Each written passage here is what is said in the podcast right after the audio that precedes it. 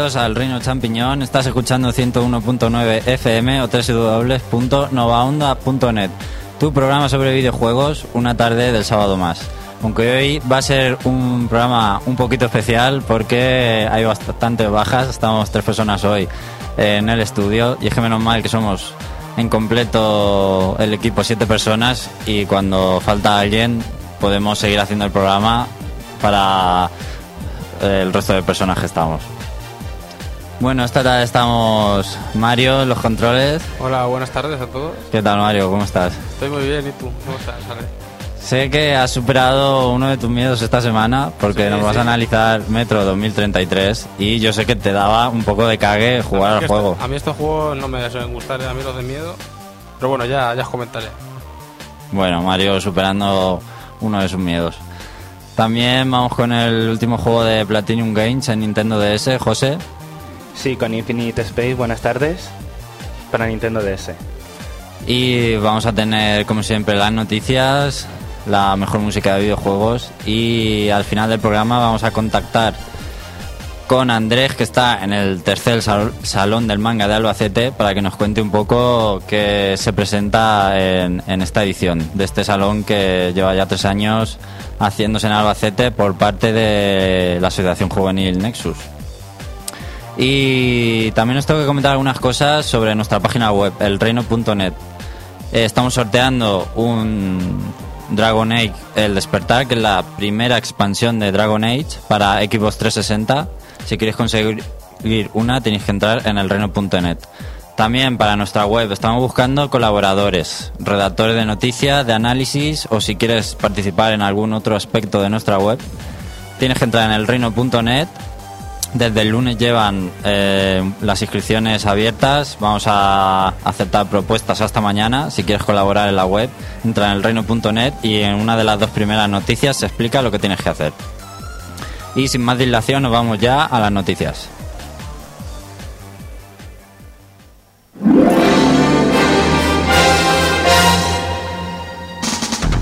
Entérate de todo lo que se puede en el mundo de los videojuegos. El Reino Champiñón te pone al día. Noticias.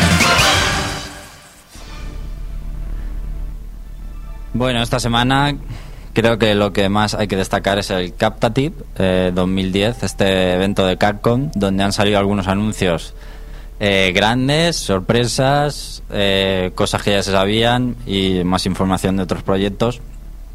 Y vamos a empezar con un, el, digamos, el megatón de este evento que ha sido el Marvel vs. Capcom 3. Por con- supuesto, por supuesto. con el título de Fate of Two Worlds. El juego va a salir para PlayStation 3 y 360. Se ha revelado el primer tráiler, que lo tenéis en el reino.net. Buenísimo, qué gusto de verlo. Y la verdad es que creo que los personajes que salen en el tráiler, que son eh, Lobezno Ryu, eh, Hulk, Iron Man, Y Morrigan, Morrigan y de Resident Evil, el Chris Redfield. Chris Redfield, creo que ya que no que ninguno es nuevo, ¿no? Aunque no estoy muy puesto en este crossover, pero Eh, Chris Redfield sí que es nuevo. Chris es nuevo. Vale, es que no sabía El resto sí que han aparecido, sobre todo en Marvel vs. Capcom 2, Iron Man. Era una incorporación del Marvel 2. Pero Chris Redfield eh, yo diría que sustituiría a Jill Valentine, que era la que sí que salía de Resident Evil en el 2. Vale, me está- pues esa, esa es la duda que tenía. Sabía que salía alguien de Resident Evil. Y la verdad es que no se saben más datos. Eh, lo único que se puede esperar es que vayan anunciando poco a poco nuevos personajes. Para- Bueno, en, la- en los póster que ya han salido, tanto en estilo manga como en americano, que sabes que hay dos estilos de, en el artwork. Sí. Ha- ¿Has visto, por ejemplo, a Ryu en americano y a Hulk en japonés? Sí, que unos promocionan un poco Marvel y el otro por el otro lado Capcom, ¿no? Pues se ven siluetas de fondo y entre ellos se pueden ya deducir las formas del Capitán América, Chun-Li, Felicia de Darkstalkers em, y supuestamente Dante. Dante sería una de las novedades. Dante sería brutalísimo y haría que se vendiese solico el juego. Sería, eh, yo creo que es una de las incorporaciones más deseadas. Y la verdad es que entra también en polémica el título por no haber salido, por no haberse anunciado para Wii, sobre todo después del otro crossover Tatsunoko vs Capcom que lucía Bastante bien. bastante bien en Wii y yo creo que este juego podría haber salir en Wii también o lo podrían haber intentado. Yo personalmente creo que es por eso por lo que no lo van a publicar en Wii. Porque ya tienen el Tatsunoko y les están diciendo los de Capcom a los usuarios de Wii eh, que os deis con un canto en los dientes y si queréis tener cuarenta y pocos personajes en, en el roster de la pantalla principal tendréis que compraros una Next Gen. A mí me parece bastante egoísta y, no sé. La verdad es que no gana nada Capcom con esto.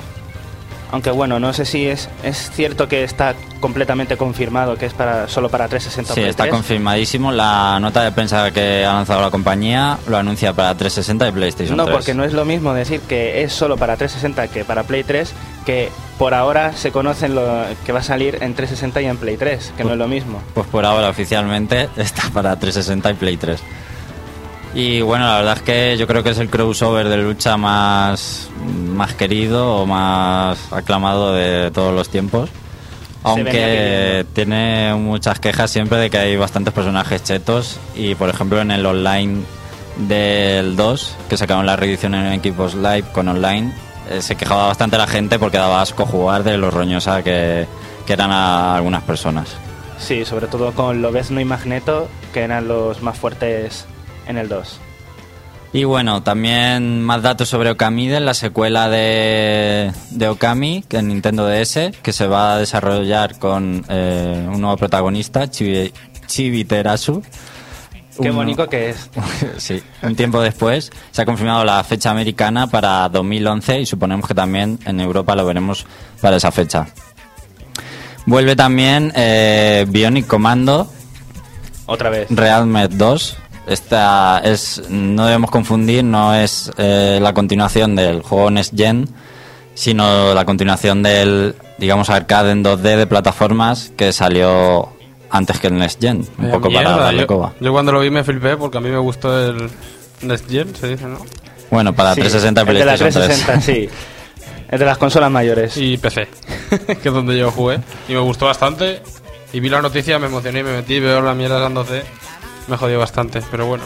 Hombre, pero el juego eh, radicaba su jugabilidad en la NES en eso, en que era de perfil y, Ya, ya, y sacaba sí. mucho más partido del Sí, gancho. su- supongo, pero yo como ese no probé y el del Mm. el otro sí me gustó.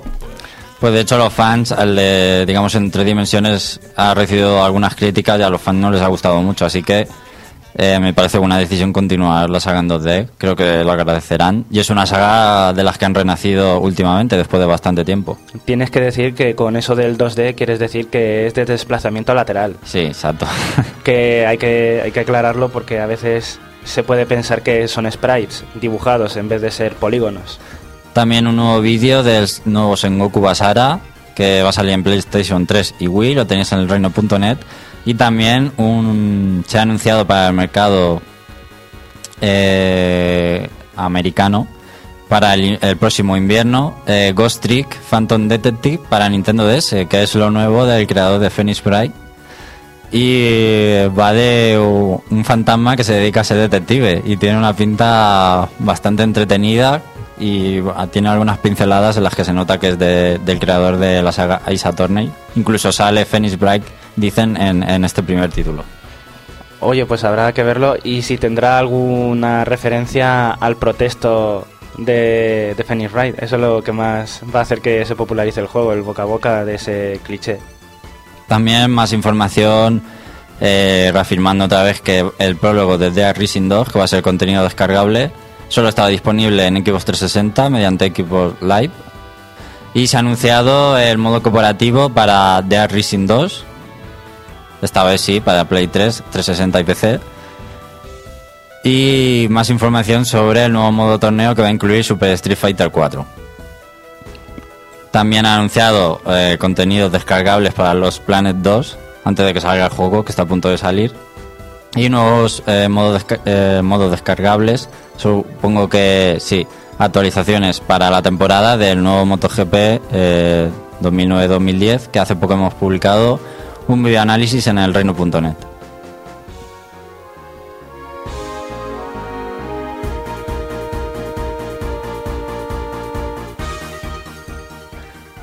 Y atención porque el próximo 14 de mayo se va a desvelar eh, uno de los nuevos Call of Duty.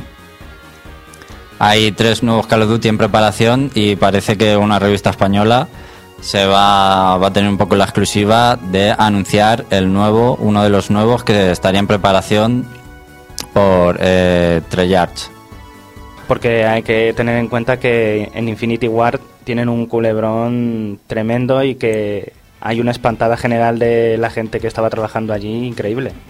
Sí, ahora vamos a hablar de eso porque supuestamente hay dos más en preparación. Se rumorea que Infinity War, de todas formas, los que han quedado siguen trabajando en un nuevo Call of Duty. Y se supone que hay otro proyecto de Call of Duty que no tiene nada que ver con el género que se ha estado haciendo. Puede que sea un juego de rol masivo, hay muchas especulaciones. Y Yo creo que terminará siendo un modo arena o un, o un juego de estos de estrategia, de vista cenital. Y además, a lo que estabas comentando, José, a otras cinco personas han abandonado Infinity War ¡Qué bien! Madre mía, ¿que- ¿quién va a quedar el barrendero? y además se han ido al, al estudio que han fundado los las cabezas visibles de Infinity War que los despidió Activision y están ahora con un acuerdo con Electronic Arts. Encima haciéndole un corte de mangas a la mano que les daba de comer. Joder, esto es increíble.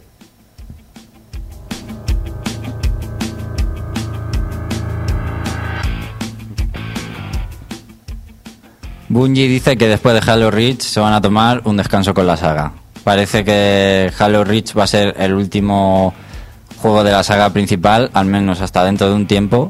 Y mientras, como no, supongo que Microsoft ha metido mano en el asunto, el estudio 343 Industries se va a encargar de seguir explotando la saga. Supongo que con títulos menores o spin-off como fue Halo Wars. Halo Wars y el... Bueno, el, OD, el ODS te iba a decir que era un spin-off, pero bueno, no, no es un spin-off. Eh, el caso es que si no está Bungie, eh, creo que va a perder un poquito de, de la magia que tienen los, los juegos de Halo, que encima ya que están sobreexplotados por la propia compañía y ya han perdido un poquito de fuelle. Espero que con este Halo Reach eh, se limpien un poquito el desgaste que tenían y que nos dejen a todos alucinados porque el primer título que ya lo probé ya dije en un programa que me dejó totalmente sorprendido y que era muy abierto para ser un juego eh, entre comillas lineal. Así que no me quiero ni imaginar un sandbox de, de los precursores del jefe maestro. Pues atención, José, porque Bungie dice que Halo Reach va a ser la mejor condenada cosa que hayas puesto nunca en tu Xbox. Oye, pues eso es que lo digan los los propios creadores, eso eh, tiene mucha aparte de la confianza que ya te inspira y las ganas de jugarlo, están seguros de sí mismos. y sobre todo están alimentando el hype por este juego. A ver cómo lo que toda la gente quiere es saber si, si se revelará la cara del jefe maestro, porque como se ven a soldados de los espartanos, que es de lo que va a ir el Halo Reach, eh, se van a ver a espartanos sin su casco. A ver si conseguimos ver el, al soldado que encarna al jefe maestro.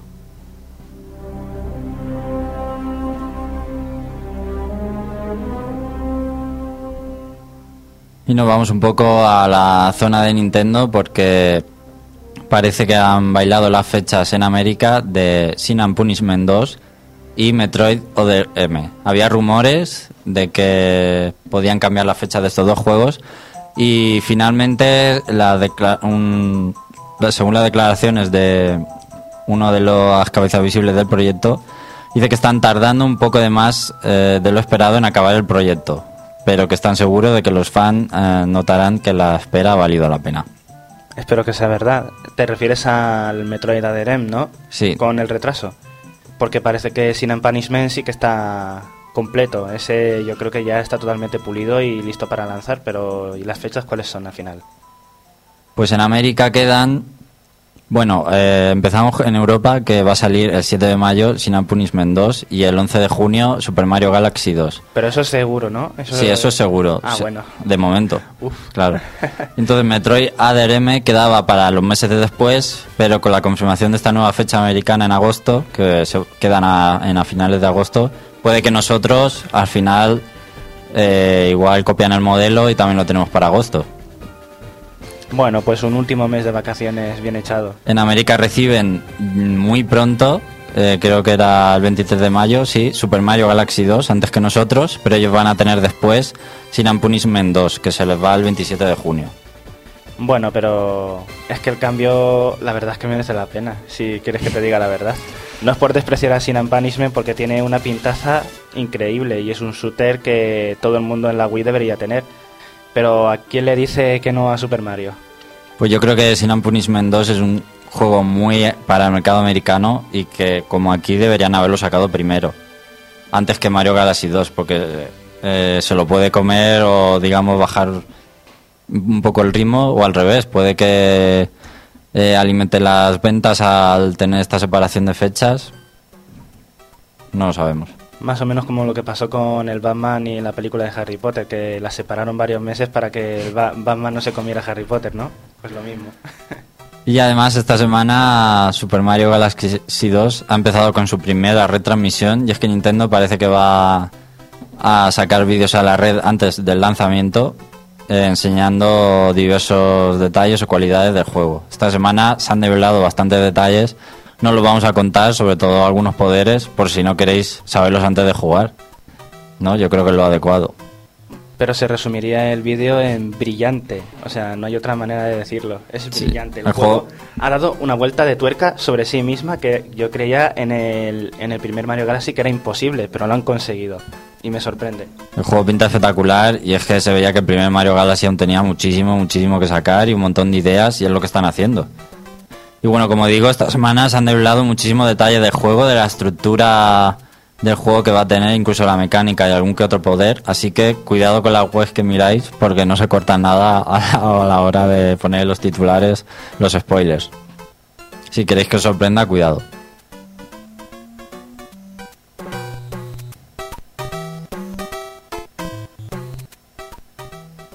Bueno, José, atención, porque sé que eres fan del juego que vamos a nombrar. Y es que Hideki Kamiya, de Platinum Games y máximo representante de Bayonetta, estoy esbozando ya la sonrisa, se ofrece para continuar con un nuevo juego de Star Fox.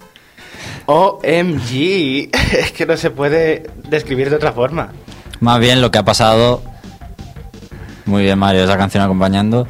Lo que ha pasado es que a él y como a nosotros, pues a él también le gustaría volver a ver una nueva entrega de, Star Fox que está muy abandonada después del último juego de DS. Y yo opino que un nuevo juego, y además en Wii, es que sería un complemento perfecto. Totalmente necesario. Yo más que juego perfecto es algo necesario. Y encima lo hacen bien porque tiene buenos credenciales. Eh, en Platinum tiene muy buenos credenciales y han dejado el listón muy alto con todo lo que han ido haciendo. Pero es que la saga Star Fox, los que han estado fuera de Nintendo y la han cogido, eh, se las han arreglado para hacer juegos buenos, pero que no le llegan a, ninguno de los que ha hecho la propia Nintendo. Y eso hay que exigirles más a las compañías que no son Nintendo para que le den el prestigio que tenía la saga Star Fox antes. Él dice que si tienen el mismo equipo que hizo Star Fox 64, que lo hagan. Y además Luego dice que quiere que alguien del equipo de Nintendo venga a Platinum, nos apunte con un arma y nos diga, vosotros, hacer un nuevo Star Fox. Esto le encantaría que pasase, que Nintendo se lo, se lo ofreciera. O sea, es toda una declaración de intenciones de que le dejen la, el nuevo juego de la saga en sus manos. Es hora de que alguien barra un poco la basura, porque esta saga... Es que me sigo acordando del Star Fox Assault y es que necesitan un poquito limpiarle el nombre. Y además el Nintendo últimamente está limando bastantes las relaciones con las third parties. Y por ejemplo Metroid Other M, dejándolo en el, en el Team Ninja. Metroid Prime lo llevó Retro, Studios. Y por ejemplo está ha hecho un acuerdo con Square Enix para Dragon Quest X en Wii le están dando la máxima, se están encargando ellos, de hecho, de todo lo que tiene que ver con Monster Hunter 3 en América y en Europa, en vez de Capcom. Y estaría bien, ya que parece que ellos no la van a hacer, pues que se la intenten dejar a otro estudio. Pero un estudio que sepa darle el trato que se merece.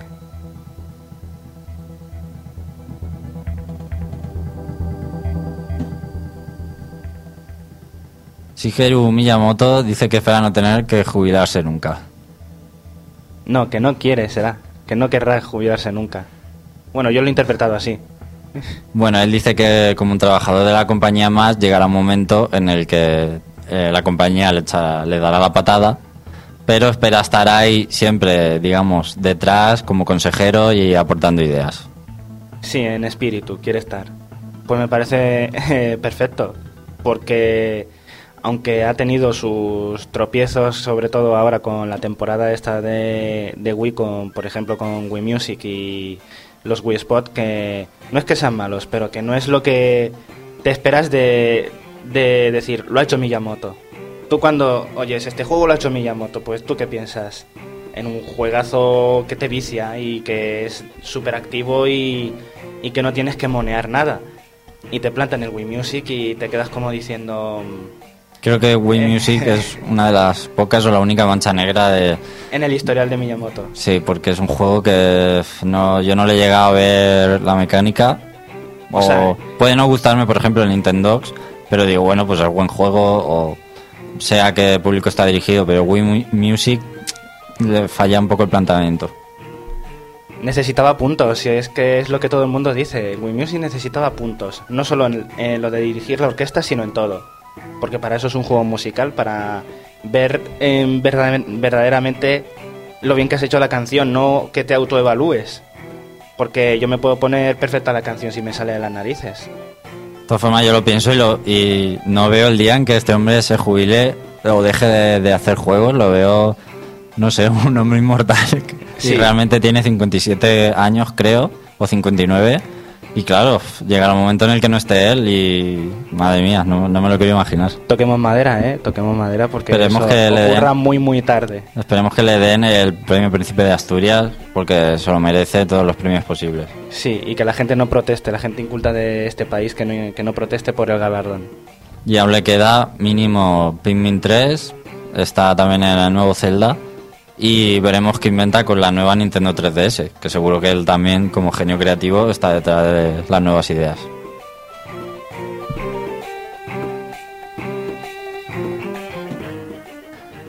Una noticia dedicada a nuestro compañero Xavi, que no puede estar hoy aquí, y es que Ramón Langa va a volver a poner voz en Crackdown 2, el actor que normalmente dobla en España a Bruce Willis. Se quejará porque es un fan de Bruce Willis, de verdad. Y bueno, este es el actor preferido de Xavi, así que seguro que estará contento de que su voz esté presente en este juego. El juego está previsto para el 9 de julio en exclusiva para Xbox 360.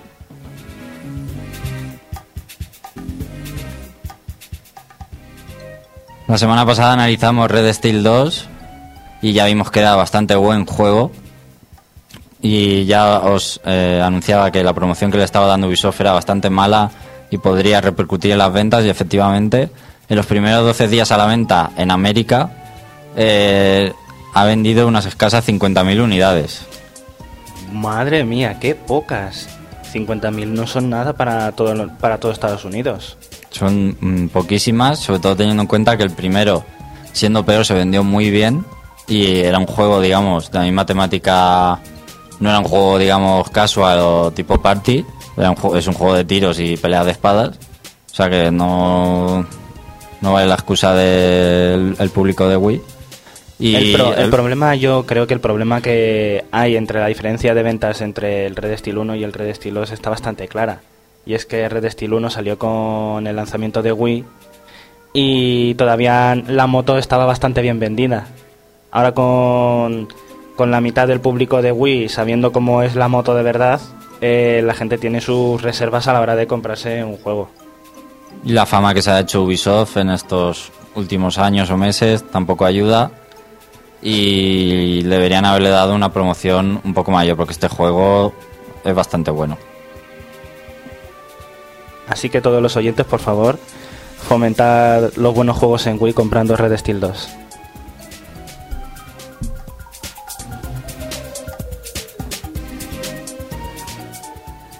Bueno, una noticia importante, aunque no es directamente de videojuegos, pero que puede repercutir en, la distribución de los mismos. Y es que la cadena de la que siempre ha- hablamos aquí en clave, juego, se va a adaptar al mercado digital y va a cerrar 127 tiendas físicas porque sus planes futuros está centrados eh, van a estar centrados en la distribución digital.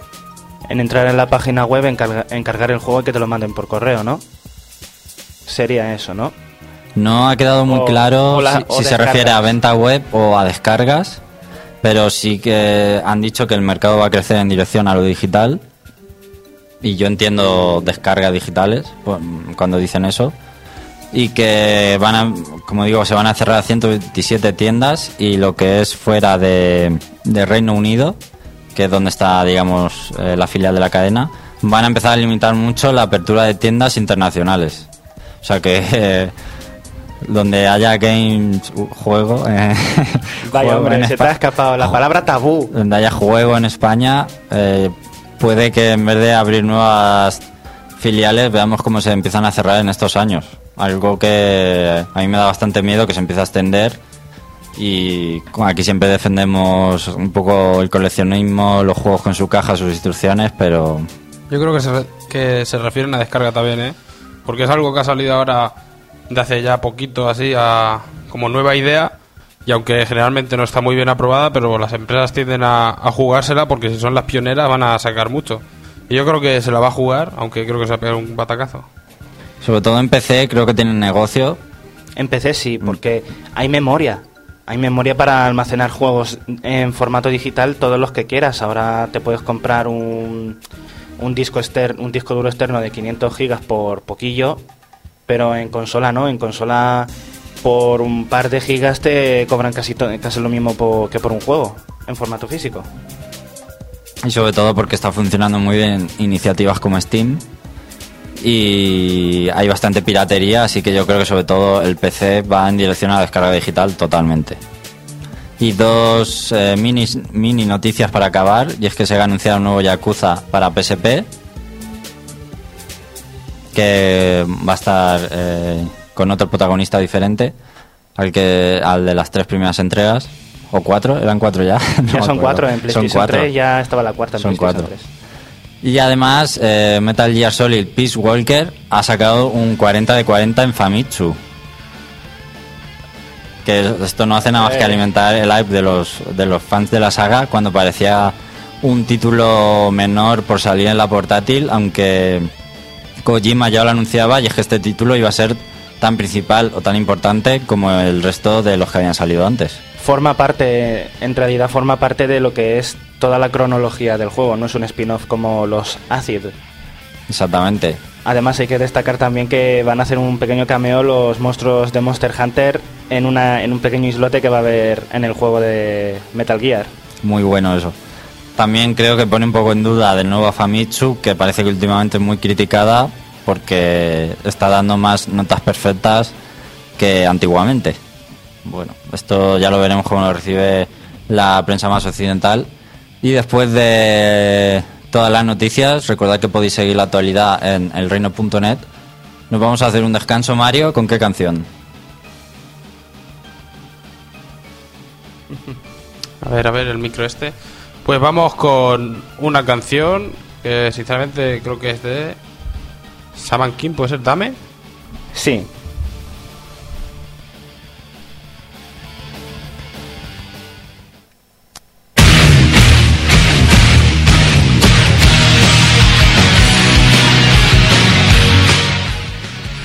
Dame es uno de los endings de Rurouni Kenshin, así que disfrutadlo.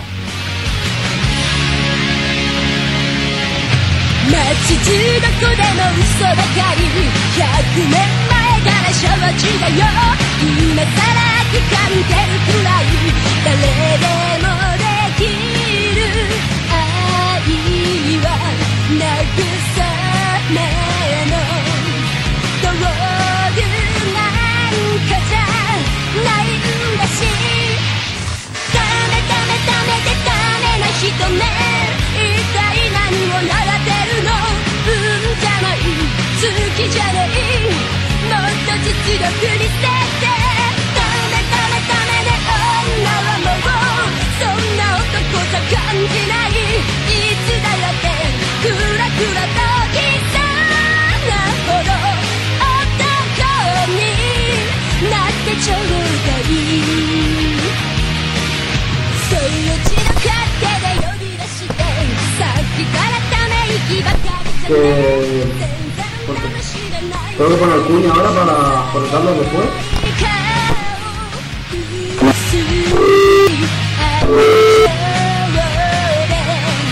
La misma que voy a poner ahora la pongo después.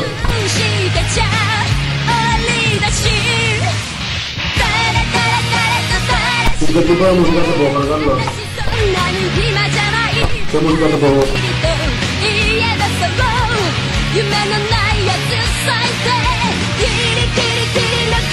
ギリギリまで自分のことを信じてよ。その心飾りじゃなかったらね男を見せてちょうだい。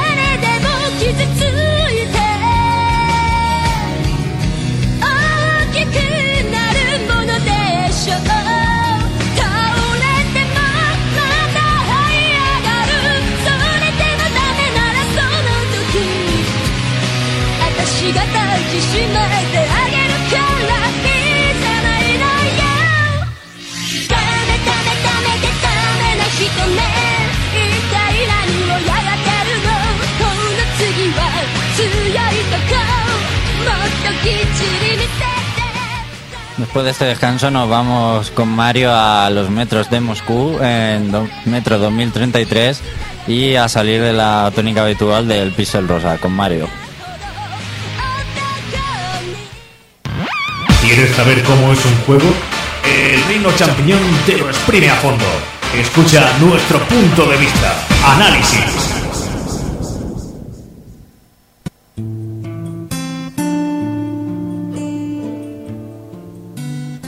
Bueno, el juego este que me ha, me ha jodido la semana.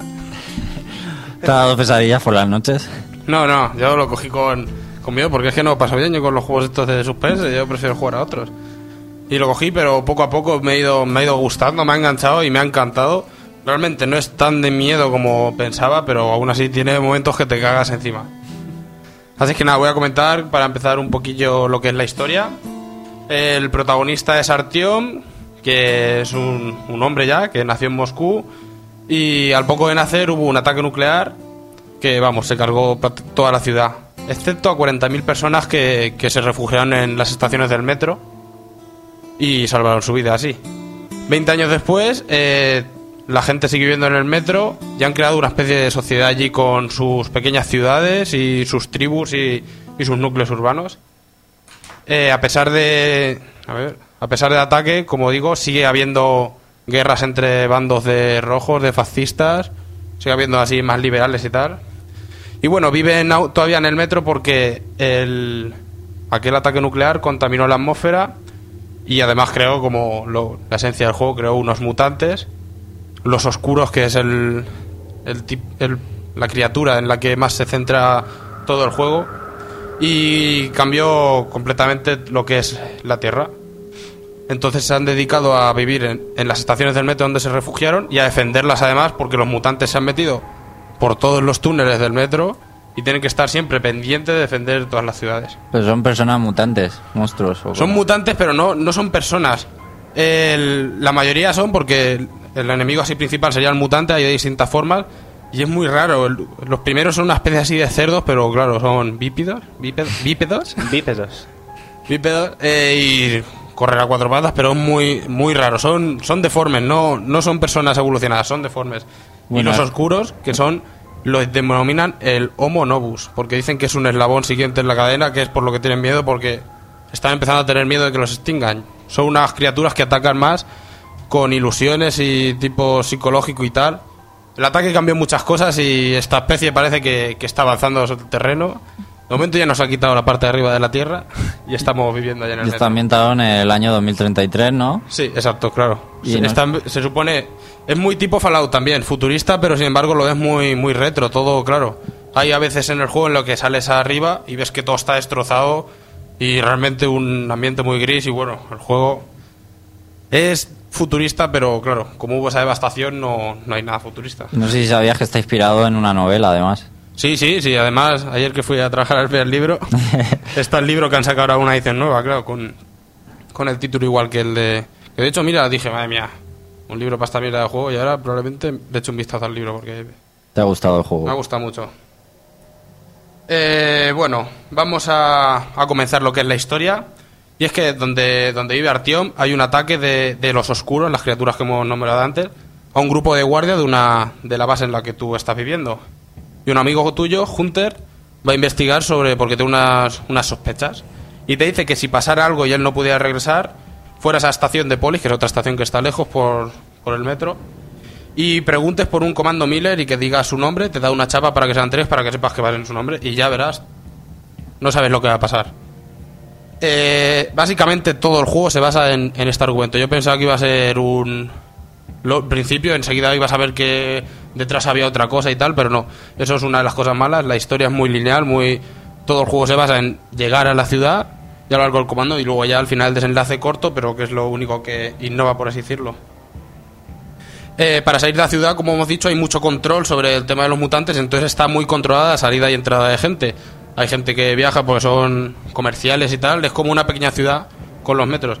Entonces te tienes que colar en un grupo de guardia que va a hacer una expedición a una estación cercana a coger provisiones y te cuelas y ahí es cuando comienza nuestra historia. No voy a decir nada más de la historia porque van ocurriendo cosas muy, muy interesantes. Es lineal, pero no, no deja de sorprender.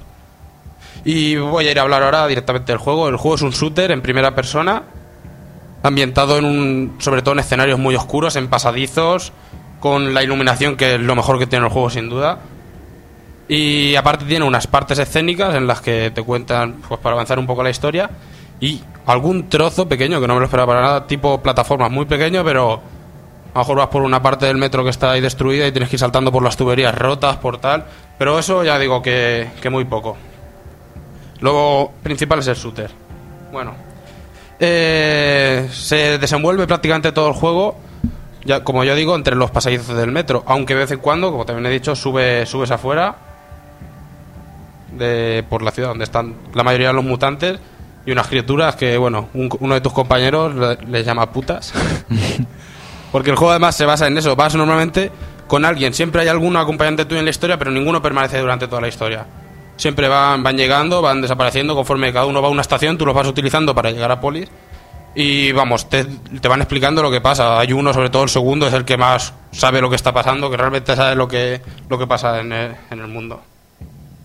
Y generalmente son todo, aunque los escenarios cuando tú vas dices, madre mía, son grandes de cojones, los escenarios parecen muy grandes cuando sales afuera, pero realmente son lineales, siempre tienes nada más que un camino y a veces dos, dos formas de llegar, pero son paralelas literalmente. O sea, a lo mejor te puedes ir por arriba, bajar unas escaleras y por abajo, en los dos vas a encontrar enemigos, pero vamos, la historia no cambia nada, es, es muy lineal.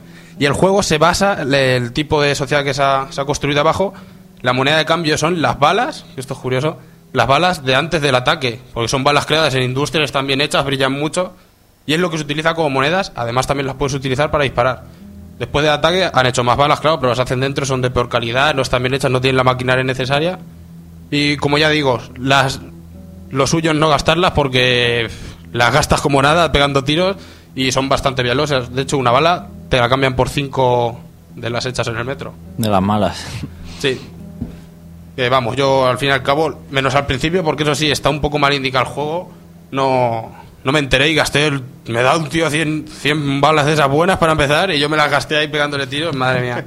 Y me costó luego, luego pillarle el tranquillo al juego. Bueno, como he dicho antes, la iluminación es lo mejor. El juego es muy oscuro y siniestro, pero lo mejor es que hay luces por ahí de bombillas y tal, tipo metro como esto, que te dan unos, unos ambientes muy buenos y además te deja jugar con ellas. De apagarlas, te- puedes ir a apagarlas porque tienes un indicador. Al lado del arma, en la muñeca, tienes el reloj, un indicador con las luces de lo iluminado que tú estás, o sea, lo que te puede ver el enemigo. Porque, aparte de los de los mutantes. Otro de los enemigos, por supuesto, son los, los bandidos. Humanos del resto que están buscando dinero o si tú estás en el bando vas a atravesar la base de los rojos y te atacan a ti porque atacan a todo el mundo. Y bueno, y cuando subimos arriba, la atmósfera que es tóxica, tenemos que utilizar una máscara de gas, que tienes que gastar unos filtros además, que tienes que cambiar y se gastan, que de hecho yo llegué a una parte de, la historia en la que no me quedaban filtros, en el momento que se te gastan te vas a asfixiar al poco, y estaba en la parte de arriba cargándome una especie de, entre comillas, monstruo final, porque no hay ninguna así destacable. Y se me gastó y no podía, lo intentaba y nada. De conforme te iban saliendo, nunca me nunca llegaba a ver al último, porque antes me quedaba asfixiado. Al final tuve que ir yo solo, en vez de quedarme con mi compañero, tuve que ir para adelante cargármelo yo todo, pues si no, no podía seguir. O sea, que lo del gas parece una tontería, pero tienes que estar muy atento porque cuando estás en una zona tóxica es primordial tener, tener las máscaras. Y bueno, vamos a hablar de las armas. Las armas es bastante variadas. Tienes las pistolas, fusiles, luego el arma pesada, unas granadas así muy, muy rústicas, con clavos y tal, y cuchillos. Como ya he dicho, las balas se compran, pero aparte las puedes encontrar por el suelo, en cadáveres que te encuentres, o, o cuando atacas una base de un enemigo, tiene ahí su, su depósito de, de armamento. Y las, ah, sí, no lo he dicho, las balas buenas de antiguas quitan más vida. Pero Claro. bueno, yo no he usado ninguna. No he usado, me las guardo para comprar los filtros que... Madre mía, es lo peor de... Lo que peor me ha traído por han sido los filtros. Y una cosa curiosa es que el juego es muy realista porque no tienes mapa, no tienes nada, simplemente es como si fuera real. Lo único, una brújula que te dice para dónde tienes que ir. No marca el norte, te dice para dónde tienes que ir. Mm, Pero bueno. de hecho no tienes un pause. Tienes, puedes sacar tu diario con una brújula y, un mechero para encender y ver el diario mientras en una zona oscura. Y te dice lo que tienes que hacer y, y aparte te- tienes otras armas que son las armas de compresión que tienes que hacer el modo manual, pero vamos, que no se pausa en ningún momento el juego. O sea, si quieres hacer algo, quieres ver lo que tienes que hacer, no puedes hacer como en otros. Escapar, mirar y a ver, tal, no. Tienes que hacerlo en medio del juego, ir con el este y correr. Si corres, no puedes ver y tal. Y bueno, voy a hablar un poquito así de los enemigos. Están los bandidos, los rojos, los fascistas. Mil... Los mutantes son diferentes niveles, van cambiando conforme vas avanzando.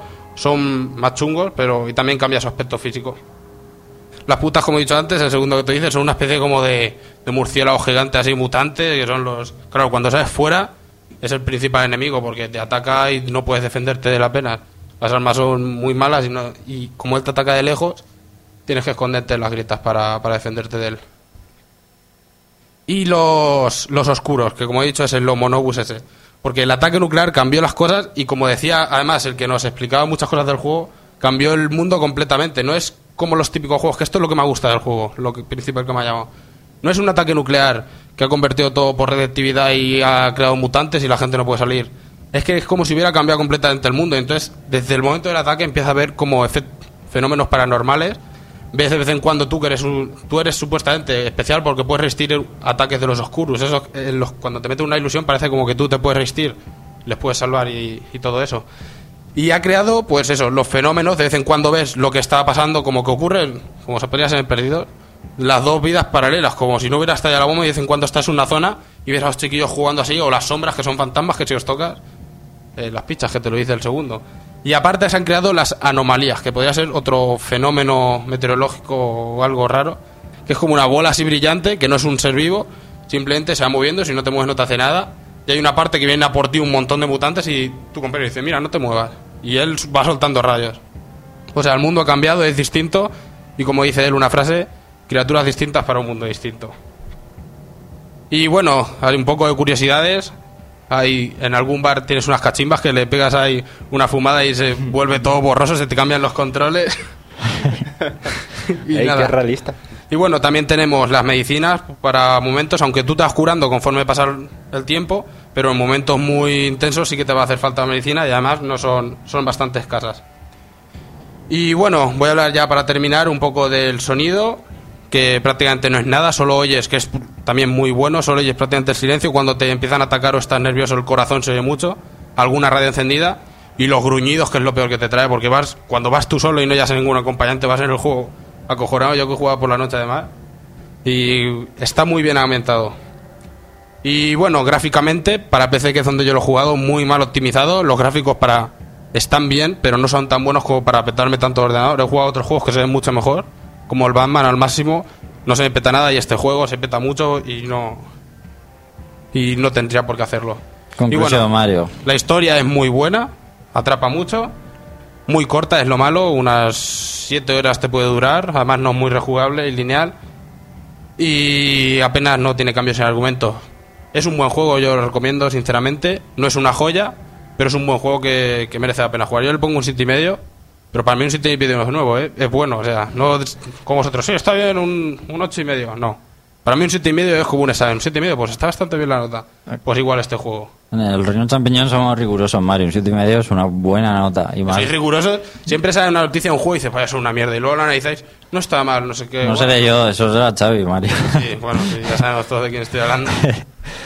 Bueno, ahora nos ponemos nuestro nuestro casco, nuestro traje espacial y nos montamos en la nave para irnos con Infinite Space.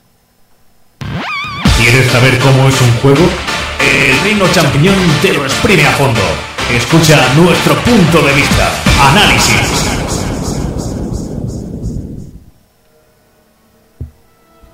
Bueno, pues nos vamos al espacio exterior con Infinite Space de Platinum Games. Eh, lo primero es decir que al principio me, me causó un poquito de resquemor el juego porque aunque los trailers me lo vendían muy bien, luego al principio me parecía un juego bastante insuficiente. Ahora Te- bien, Es muy lioso al principio, a lo mejor, ¿no? Sí, sí, Te sí. lía y dices, uff, ¿a qué estoy jugando? Pero ahora bien, con una guía, ¿hace falta guía? Yo ya desde el principio del análisis lo voy a recomendar. La guía, una guía para jugar a este juego es muy necesaria, no solamente porque está en inglés, que ese es uno de los grandes fallos de los juegos de Sega, de los grandes juegos de Sega para Nintendo DS que De están los, en inglés, de los últimos, Sí. incomprensiblemente. están sin traducir y está muy mal porque este juego es muy disfrutable y la guía es muy necesaria por, por el estilo de juego que tiene. Una Primero- guía en GameFAQs, por ejemplo. Sí, por ejemplo, que es la que utilicé yo para avanzar bastante en la historia. Eh, la historia nos cuenta cómo Yuri, que es un niño que vive en su planeta natal, eh, el planeta está cerrado al resto del universo. Está mm, clausurado por el gobernador del planeta y nadie puede salir al espacio exterior. Hasta que llega una, una caza recompensa llamada Nia, que se estrella con su nave después de un ataque de piratas reparan la nave eh, y Yuri se va con Nia al espacio exterior, infringiendo la ley. Entonces, el gobernador de allí eh, secuestra a la hermana a la hermana de Yuri y eh, se van a otro planeta antes de rescatar a la hermana a, a comprarse un- una nave más competente, una nave más fuerte que la que tenía Nia. ¿Qué hacen? Venden un, para comprar la nave venden una cosa muy valiosa que se llama epitafio. Los epitafios son unos eh, objetos en forma de cubo que, según lo que cuentan las historias, quienes descubran el secreto para aprender a manejar eh, los epitafios aprenderán a tener un gran poder en la galaxia. Y lo venden. Con el dinero de- del epitafio eh, se compran una nave para ir a rescatar a la hermana de Yuri y entonces intentan ir a buscar el epitafio. Pero han venido unos piratas que han asaltado la tienda donde vendieron el epitafio y se han llevado ese epitafio. Eso y así tendrá comienza- consecuencias, supongo. Y eso, y eso eh, hace que la historia eh, se líe. Porque ya de repente te olvidas del epitafio. Empiezas a conocer a personajes y es más un juego muy político porque eh, cada trozo de la galaxia tiene, tiene una facción. Y entonces pues es- las facciones están con malos rollos entre ellas, además de los ataques de los bandidos y de los piratas espaciales. Tienen sus relaciones. Y entonces ahí te olvidas del epitafio bastante tiempo durante el juego.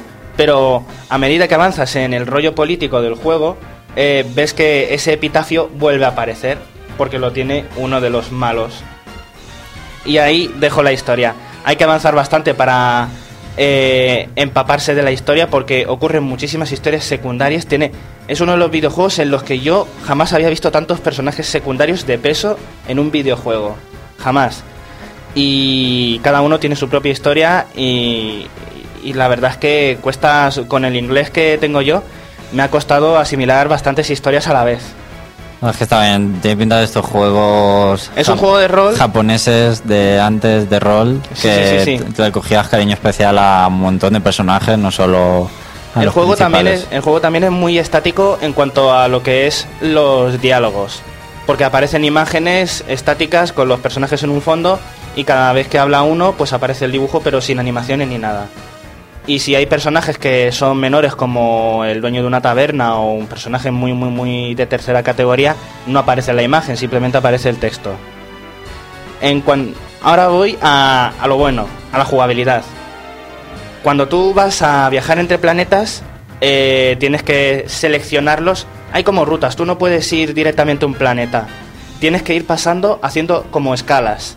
Mm. Tienes que parar en un campo de meteoritos, en un planeta, y ya luego el planeta de destino es el último en esa ruta. Como el desarrollo de Star Fox, ¿no? De una partida de Star Fox. Tienes que Exactamente. pasando rutas. Pues a lo largo de esos planetas, tú cuando recorres esos planetas, ahí es donde te aparecen los enemigos. Que ahora citaré las batallas, pero quiero centrarme primero en los viajes entre planetas. Cuando llegas a... a, um, eh, mientras viajas entre los planetas, eh, tu tripulación se va cansando. Tienes una barra de cansancio y esa barra de cansancio provoca que sea menos eficiente eh, cada batalla que hagas en el espacio. Por lo que tienes que ir parando en los planetas para descansar y reponer energías, además de arreglar la nave. Los desperfectos de la nave cuando llegas a un puerto espacial eh, se cura automáticamente, por decirlo de alguna manera, y ya puedes zarpar para, para seguir eh, por el espacio. Por lo que es bastante recomendable ir haciendo pequeñas escalas, aunque, aunque vayan más despacio. Ahora, en estos planetas hay dos tipos de planetas, los, los pacíficos y los bélicos. En los pacíficos tienes una estación en la órbita, que es donde atracas tu, tu flota de, de naves, y allí se reparan y puedes em, remodelar la nave o comprar más naves en, en el astillero. Y abajo, en la superficie, montando en un ascensor, eh, está pues las casas, las tabernas, Como una ciudad. como una ciudad. Pero no puedes recorrerla, simplemente tú seleccionas opciones Hmm. de a dónde quieres ir. No Sí, hay nada de interacción. menú. Son menús para ir seleccionando lo que quieres hacer. En las tabernas tienes diálogos y puedes pedir trabajos. Es un puedes poco hacer unos recaditos. Fire Emblem a lo mejor. Sí, es bastante Fire Emblem en ese sentido. Eh, y vas interactuando con los personajes para ir reclutando. Eh, y ahora voy a las batallas. En las batallas eh, empiezas con tu flota a la izquierda de la pantalla y la flota enemiga a la derecha. Puedes avanzar o retroceder. Y se va llenando como una barra de carga que empieza verde, luego se torna amarilla y luego roja. Eh, cuando está solamente verde, solamente puedes dar la orden de que tu flota esquive disparos. Eh, cuando llega la amarilla, puedes hacer disparos, ataques normales, de que toda tu flota dispare una vez a la vez. Y con, un- y con el último ataque rojo al máximo, puedes hacer que toda la flota dispare tres hordas de ataques. Como un superataque, ¿no? Como, bueno, luego están los superataques. Ah. Luego tienes como, es que no sé cómo decirlo, eh, es un como un barrido de, de disparos. Lo malo del barrido de disparos es que es muy impreciso y puede ser contrarrestado esquivando. O sea, si te hacen un barrido que es lo más poderoso y tú estás esquivando, lo vas a esquivar y no te van a hacer nada de daño. Luego está... Pero estando en amarillo, lo único que puedes hacer es disparar. Y si estás en verde, lo único que puedes hacer es esquivar. Ahí. eh, ahí está la cosa. Ah. Si estás esquivando y te hacen un ataque amarillo, hace el doble de daño. Es un solo disparo, pero hace casi la misma cantidad que un barrido. ¿Y, y es- ahí está la y cosa. la barra cambia de color en cada turno o cómo? No, no, no, se va llenando. Ah, se- A me- tarda... Es que ahora tengo que explicar lo de la tripulación. Eh, se va llenando y cuando ya la llenas hasta arriba del todo, tú puedes decidir si hacer dos ataques normales con la barra roja llena o hacer un ataque de barrido. Vale, vale. O sea que la usas, digamos, como quieras un poco. Exactamente, a medida que se llena. Eh, luego tienes eh, distintos ataques especiales como un ataque simultáneo de toda la flota muy fuerte, eh, subir la destreza de toda la tripulación, ataques especiales que modifican a tu favor o, o perjudican a la flota enemiga. Luego tienes eh, que puedes abordar la flota enemiga, que esa es otra de las, de las cosas que puedes hacer. Te tienes que acercar a la distancia mínima entre las flotas y aparecerá un icono en el que dice que puedes hacer una batalla de la tripulación de tu barco contra la tripulación enemiga. Y esto ya es más un poco rollo piedra, papel y tijera. Porque tienes tres tipos de órdenes para, el, para tu tripulación. La tripulación puede atacar al líder, eh, puede utilizar espadas o pistolas. El líder puede a las pistolas, las pistolas puede a las, las espadas pueden a la pistola y la pistola al líder. Pero usará muy poco el comando este. Y bueno, pues eh, poco más. Es que tiene tantísimas cosas este, este juego que las tendré que explicar con el videoanálisis. Eh, voy a resumir un poquito los detalles, como que puedes ganar fama para reclutar gente, sin fama no puedes reclutar a más gente en la tripulación. Eh, puedes ganar dinero eh, haciendo espeleología en los meteoritos. Hay distintos tipos de naves. La tripulación puede ocupar distintos puestos como el de liderazgo, en control. Puedes tener una pequeña flotilla en los hangares de la nave para que te proteja de los ataques de naves enemigas pequeñas. Eh, puedes fortalecer la artillería. Necesitas cocineros para que la gente no se canse durante el viaje un montón de detalles que hacen que el juego, eh, a medida que avanzas, se haga muy complejo y tengas que gestionar muchísimo la tripulación. Ya en el videoanálisis mostraré todo lo necesario. Muy bien, José Carlos, pues eh, hasta aquí el Reino Champiñón. Nos vemos la semana que viene. Hasta el próximo programa. Los sábados por la tarde dejan de ser aburridos. Adéntrate en un mundo mágico. Adéntrate en el reino champiñón. El reino champiñón.